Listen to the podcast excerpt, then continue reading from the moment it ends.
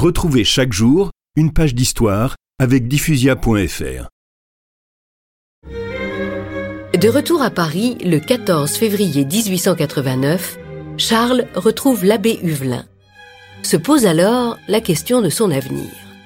Pour y réfléchir davantage et prier Dieu de l'éclairer, il effectue plusieurs retraites.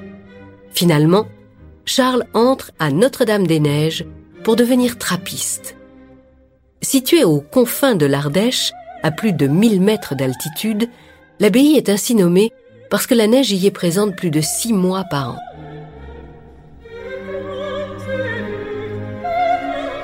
Le matin du 16 janvier 1890, Charles frappe à la porte de l'austère bâtiment.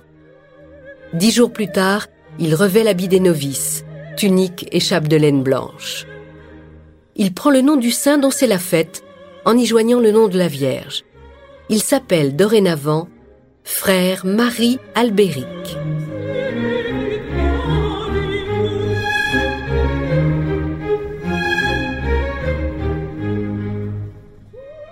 La vie des moines est dure.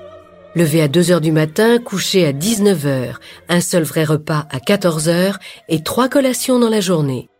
On ne mange jamais de viande, ni de poisson, ni d'œufs. En dehors de la prière, Charles effectue les travaux agricoles et domestiques. Il consacre aussi plusieurs heures à l'étude.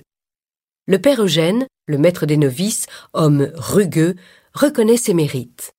Le brave jeune homme s'est entièrement dépouillé de tout.